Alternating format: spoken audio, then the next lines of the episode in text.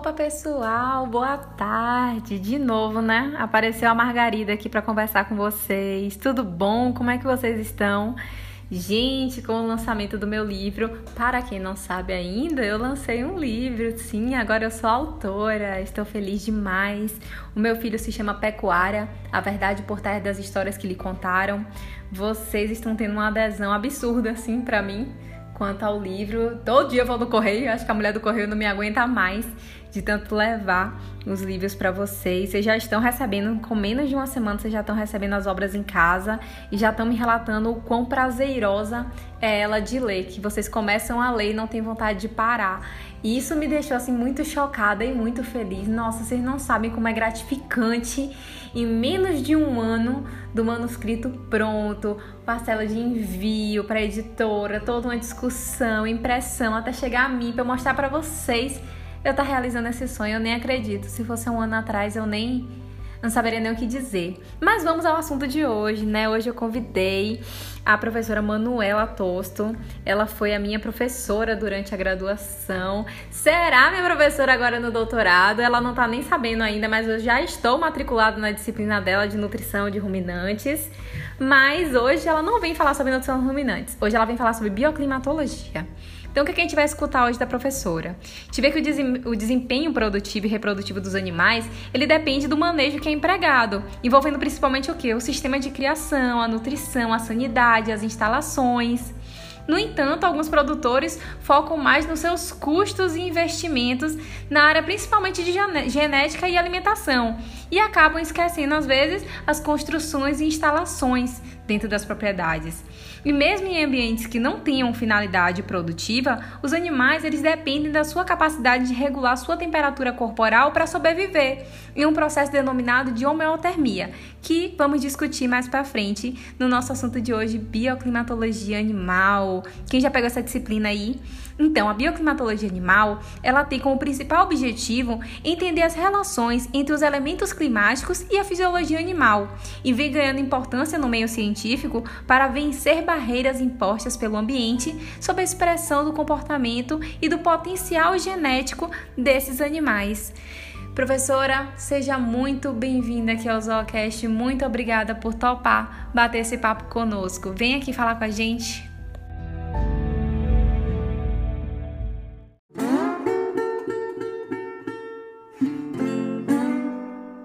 Bioclimatologia é, é o estudo dessa relação de vida com o clima e, e ela envolve uh, os sistemas de produção animal, porque os animais eles eles existem em determinadas regiões e é, as características anatômicas, físicas dele e fisiológicas estão é, programadas para determinadas condições ambientais. E na hora que a gente traz os animais para para determinada região em que ele, os, esses não estão adaptados, é, ocorrem fatores que causam o que a gente chama de estresse, de condições de pode, pode causar condições de é, hipertermia ou hipotermia, ou sair das zonas do que a gente chama de conforto ambiental ou conforto climático. Então, é, estudar bioclimatologia tem a ver com isso, né? E esse é, essa... que envolve o bem-estar animal? Sim. Quando a gente sai sim. da zona de conforto? Sim. Então, quando a gente estuda bio, bioclimatologia, a gente estuda o clima, as condições climáticas, os fatores e elementos climáticos que predominam em determinadas regiões e como esses fatores interferem ou de forma positiva ou de forma negativa sobre os animais. E quando a gente envolve a zootecnia, a gente fala de animais de produção, né? Então, com, com, na prática, o que é que isso quer dizer, né? A gente é, traz essa informação no sentido de você trazer bovinos, por exemplo, leiteiros, os bovinos uhum. leiteiros com maior produção de leite que a gente conhece são os bovinos da raça holandesa. Esses animais têm origem em regiões frias, com temperaturas médias baixas, e a gente traz esses animais aqui para a condição tropical, onde está inserido o Brasil. Se a gente não der condições ambientais adequadas é, para esses animais, em termos de temperatura, umidade, ventilação, esses animais eles podem sofrer desconforto tá? Por quê? Porque a fisiologia e a anatomia deles está adaptada a determinada faixa de temperatura, vamos dizer, em torno de 15 a 18 graus Celsius. E aí a gente traz anim esses animais para onde a gente tem uma média de temperatura entre 20, 24, 25 graus Celsius. Então ele está fora da faixa de o que a gente chama de zona de conforto térmico. E na hora que esse animal sai da faixa de zona de conforto térmico, o organismo dele começa a trabalhar para que é, ele não entre no que a gente chama de hipertermia ou que não eleve a temperatura corporal. O que a gente quer é homeostase, Pro? É homeotermia, que envolve a homeostase. Então, os animais homeotérmicos, o organismo dele trabalha para que é, ele tenha a temperatura relativamente constante corporal. Isso é o que a gente chama de homeotermia, que consequentemente entra na homeostase, porque a homeostase envolve além da temperatura outras condições fisiológicas. Então, é, a homeotermia envolve a homeostase, está inserida na homeostase, né? Então, na hora que o animal ele há uma alteração da temperatura corporal dele, é, o organismo muda né, as condições de trabalho.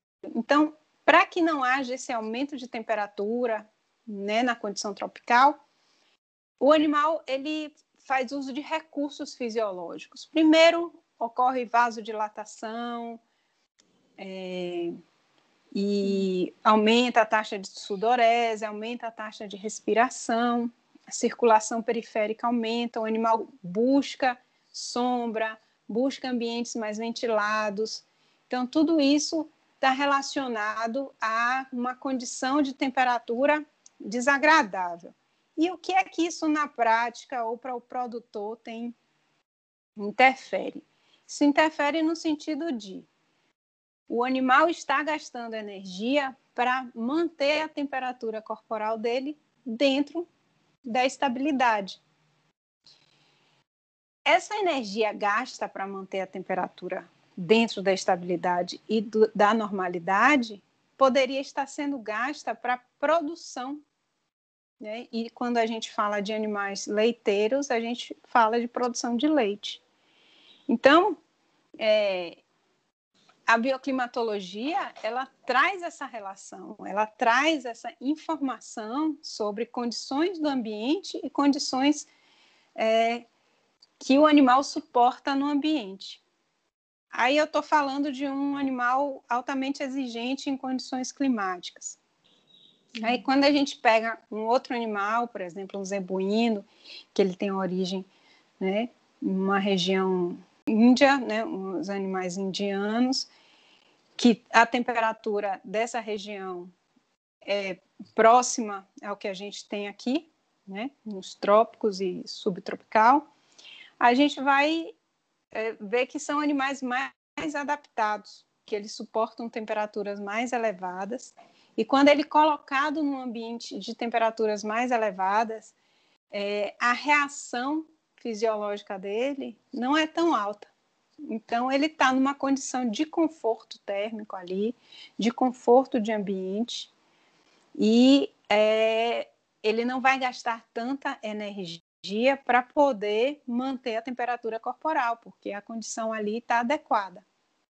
Ah, professor, isso só envolve um ambiente externo? Não, envolve um ambiente interno também. Estudar bioclimatologia é interessante porque você sabe quais são as condições né, que o animal está em condição de conforto e você pode trabalhar para trazer isso no ambiente interno, quando a gente fala de criação é, em instalações confinadas. Como a avicultura, né? Que as aves elas sentem muito, né, com a variação da temperatura. Sim, são animais que sentem bastante sensíveis. É, a condição de criação também desses animais, em função da alta densidade, é, traz essa relação de calor corporal no animal, um animal que está produzindo, um animal ele é emissor de radiação, né? De calor é, por radiação. Então, ele emite calor para o outro animal que está ao lado dele. Então, essas altas densidades no, nos sistemas de produção de, de aves de, de corte traz essa produção de calor, né, não só do ambiente, mas dos animais também em si. Então, você estudar esse ambiente que o animal está inserido, você estudar, inclusive, o material em que você vai fazer os galpões, que você vai fazer as instalações, é interessante, porque a gente quer o quê? Menor emissão de radiação, menor emissão de calor naquele ambiente interno. Então, trabalhar isso, analisar e avaliar essa condição que o animal está inserido, também envolve a bioclimatologia. Então, esse estudo dessas relações do ambiente e do animal é muito interessante. É, vamos dizer, é uma das bases né, dos sistemas de produção. Por quê? Porque eu consigo trazer animais de ambientes frios e colocar em ambiente quente e vice-versa. Basta uhum. que eu ajuste a condição para que o animal se desenvolva adequadamente e não tenha um gasto é, de energia ou um desperdício de energia para poder manter a sua a homeotermia e, com, consequentemente, a homeostasia. Mudando de assunto. Pro, tá? aquela aula que Oi. a senhora dá, que a senhora bem explica que a parte da pele preta, pele branca e o pelo Sei. preto, pelo branco, um pode ir no sol, o outro não pode ficar no sol. Fala um pouquinho pro pessoal, porque isso, isso é muito interessante isso. e é a cara da seleção do mestrado, da seleção do doutorado. Legal. Isso aí é, uma, é um dos fatores também que envolve o quê? A absorção de radiação e de calor, de ondas né, eletromagnéticas, é, são as ondas que a gente chama de calor. É... Então, a gente estuda a, a, a bioclimatologia por estudar a ambiência e, tentar entender essa física, né, de emissão de calor e absorção de calor, a gente tem o conhecimento de que superfícies negras escuras, elas são superfícies que absorvem a, a radiação solar, que é composta de ondas, diferentes tipos de ondas, e essas diferentes tipos de ondas têm colorações diferentes em, em, função do tamanho das ondas, né? E a, e a, a cor preta, ela absorve né, todas essas ondas, ela é um corpo absorvente, por isso ela não emite cor. E a superfície branca, ela é emissora de cor, né? Então, é uma mistura de cores quando a gente fala do branco. Então, quando a gente tem todos os comprimentos de onda visíveis, a gente vê o branco quando eles estão todos misturados. Então, uma superfície branca, ela é, é, significa que a, o comprimento de onda bate na superfície e todos eles retornam, por isso que a gente tem a, a visão do branco. E uma superfície negra, a onda bate na superfície e ela é absorvida, por isso a gente não vê cor é a ausência de cor. Então, quando a gente fala de animais em ambiente tropical, a gente fala de é, dessa, dessa relação entre absorção né, e emissão de cor, ou emissão de, de ondas, né, de radiação. Ah, e é bom absorver calor, é bom absorver ondas de radiação para os animais, é, não. Por quê? Porque a absorção das ondas ultravioletas né, que elas penetram na epiderme e podem causar desnaturação das células, podendo, consequentemente, causar melanomas, cânceres, é, ferimento, reações é, fotossensíveis nos animais. Então, a gente fala que se houver uma grande absorção né, de, de raios UV, é, a gente tem é, uma problemas de pele.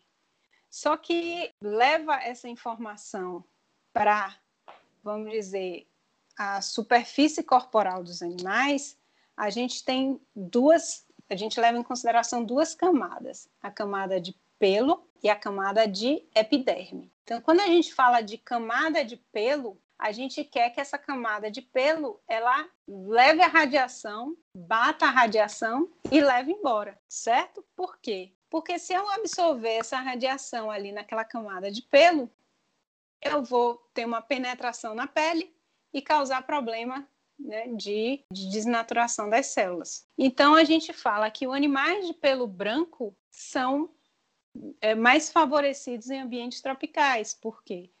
Porque essa radiação ela bate no pelo e volta. E, e o ideal é que a pele ela seja negra. Ah, mas se a pele for negra, ela vai absorver. Não é uma incoerência isso? Nem tanto, porque o que significa a pele negra?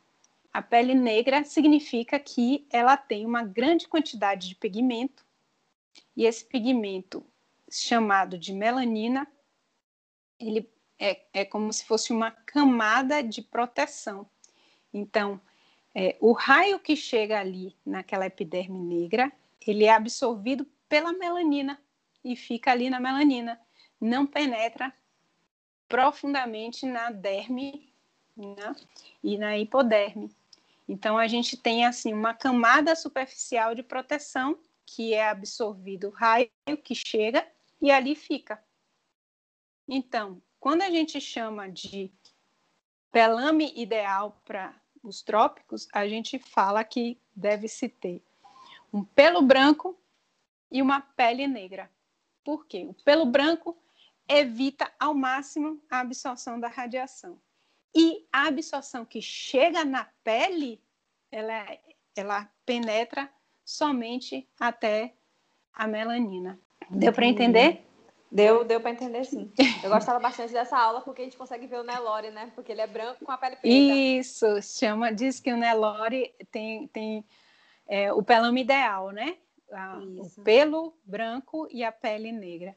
A gente tem na, na, na ovinocultura também a raça santinês existem animais de pelo branco, só que a gente não dá muita atenção em função da, da dificuldade né, de se obter essa, essa, esse pelo branco nos Normalmente cruzamentos. mais, mais escuros. É, e a gente não, não seleciona, né? Então a gente vê muito o santinês de pelo preto e pele preta, que para os animais isso não seria o ideal, porque há uma absorção no pelo e é alta, né? A absorção no pelo é alta e a, a melanina presente pode não é, proteger adequadamente esse, essa, absor essa alta absorção em função é, dos pelos serem é, escuros. Mas, Na caprinocultura gente, tem exemplo? Tem a, se eu não me engano, a savana. Eu acredito que a savana ela tem um, uma pele escura e o pelo branco. A savana, a raça.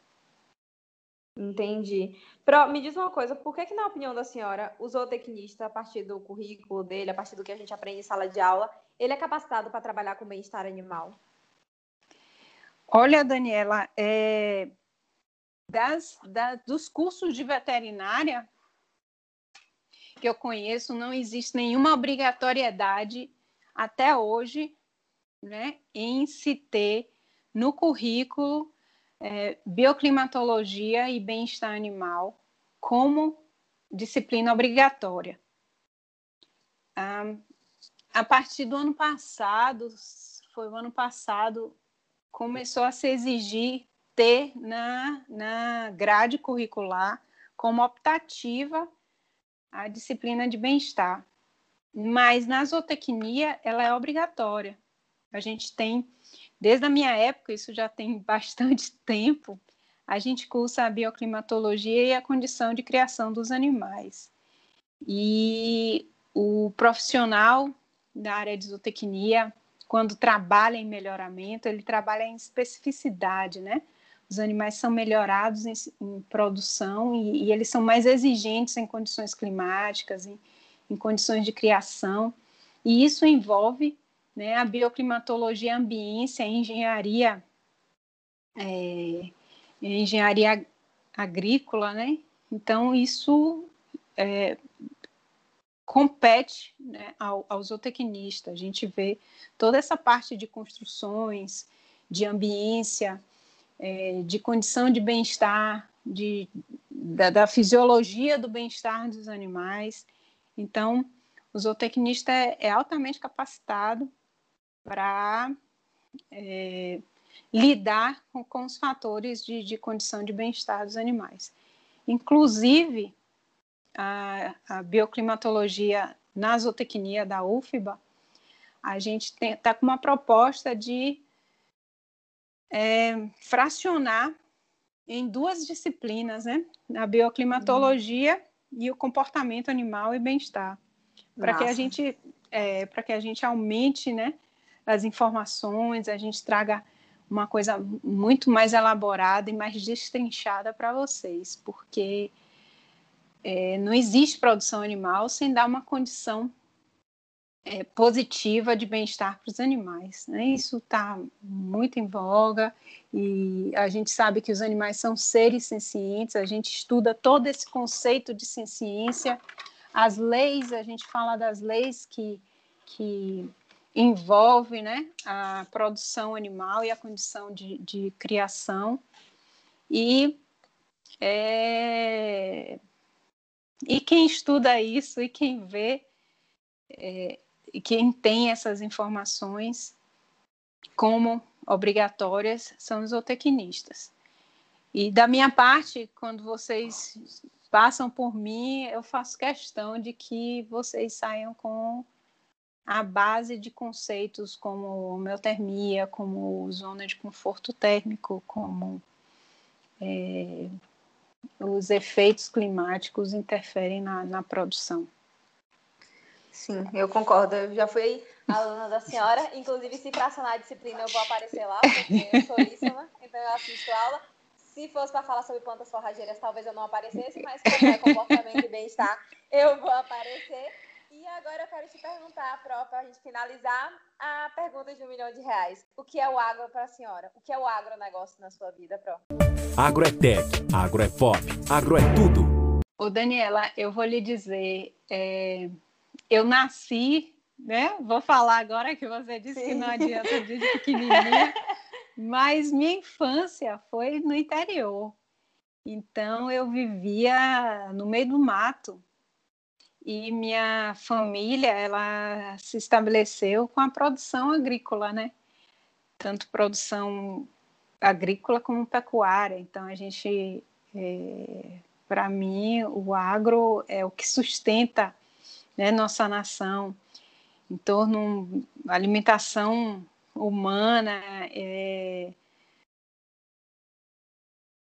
É, nós, nós hoje somos potência em termos de produção de grãos, produção de carne, né? Nossos sistemas de produção hoje é, são altamente competitivos com qualquer país do mundo. Nossos produtos eles é, eles têm um valor de mercado é, bastante é, interessante quando se compara a a outros países. Então, o agro é o que tem sustentado o PIB do Brasil há alguns anos, né? E é, para mim, e isso na pandemia também, né? Você vê que fechou tudo, o que não fechou foram os estabelecimentos de alimentação. Quem estava no, no, no campo continuou no campo para abastecer a população. Né? Você fica sem um sapato, você fica sem uma roupa, inclusive algumas roupas são feitas e alguns sapatos também são confeccionados em função do que o campo produz. Então, agro é a base né, da vida é, da população humana. Você não vive, você não veste, você é, é limitado se você não tiver o agro. Eu só, eu só tenho um, um porquê com relação ao nosso, nosso sistema né, de produção. Eu acho que a gente via não só vender a matéria-prima, mas a gente via se especializar mais para agregar valor ao nosso produto, tá?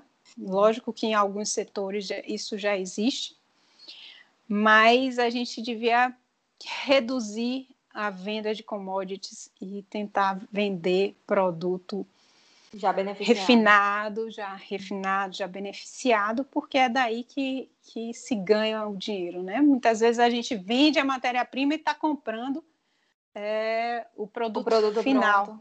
É. Isso, e isso dá uma desequilibrada na balança, né? E aí eu só faço essa ressalva com relação ao nosso agro. E eu acho Fora que a gente vai chegar emprego, a isso. Né? Fora a geração de emprego, né? Isso. E, e assim, é, o que a gente vê também, Daniela, assim, eu tô, no, eu tô numa capital. Sim. E é interessante porque é, o agro, ele a gente acha assim, ah, na capital ter uma, uma, uma um curso de zootecnia que deveria ser no campo, no interior, mas é, ele envolve uma diversidade tão grande em termos de sistemas de, de produção, produção também, é, criação de, de cães, de gatos, de animais silvestres, sabe? Envolve tanta coisa que o agro está em todo lugar, né? Tanto em capital, quanto no interior, quanto... Né? Então, é, eu acho que tudo que a base né, da criação, a gente veio, nosso, nosso, nossos primeiros passos para deixarmos de sermos nômades foi através do agro, né? Foi produzindo grãos, foi produzindo cereais, foi domesticando animais, e foi assim que a gente começou a estabelecer as comunidades é, fixas, as cidades, e, consequentemente, a estrutura social que a gente tem hoje. Agro é eu né, nasci totalmente, eu nasci do agro e continuo nele. É, foi foi um, um, incentivo muito grande que eu tive da minha família para estar no agro. E não largo de mão. Eu tenho, eu, é, eu tenho maior admiração é, pela, pelo nosso sistema agropecuário. Nós, tem, nós somos bastante organizados, temos muito que caminhar ainda, mas e já somos bastante organizados e competitivos mundialmente falando. Agro, a indústria riqueza do Brasil. Sim, sim, o mundo come porque o Brasil produz, né? Pro... Exato. Muito obrigada pelo bate-papo, obrigada por vir falar um pouquinho aqui no meio da sua semana a água que já está quase na volta às aulas, né? Então, Isso. Ah, deixa eu te falar, Daniela. Ah. A, gente, a gente vai abrir uma disciplina que se chama é, gru, o Grupo de Estudo em Comportamento e Bem-Estar Animal, e na primeira semana vamos ter um evento, que é o ciclo hum. de atualização em bem-estar animal. E aí você está convidada para participar. Ai, e que massa! Quem quiser, nós, Vamos botar um, um, um, um link Ótimo. No, nos postzinhos para poder para vocês poderem se inscrever. Viu? Eu vai passar também no YouTube do... também. Ai, que ótimo. E eu vou deixar vai ser legal. Instagram marcado o Instagram do grupo de estudos. Eu vou deixar ah, na descrição do episódio e vou deixar lá na postagem no Instagram. Legal, legal, massa. Muito, muito obrigada pelo convite. Foi ótimo, adorei a conversa, tá? E espero que tenha ajudado aí em alguma coisa. E aí, gostaram do bate-papo com a professora? Entenderam como é que funciona a bioclimatologia? Pessoal que está pegando a disciplina aí, bem-estar animal, bioclimatologia, presta atenção, hein? Pega papel e caneta e ouve de novo esse episódio. Para quem ficou na dúvida de como adquirir o meu livro, você tem ele na versão e-book e na versão física. Quem quiser adquirir ele da forma física, autografado por mim com dedicatória e um marca-página personalizado, é só entrar lá no meu Instagram, que é o arroba Daniela C. Cotrim, e clicar no link lá na bio. Vocês vão achar todas as informações que vocês precisam. Grande beijo, gente. Até a próxima!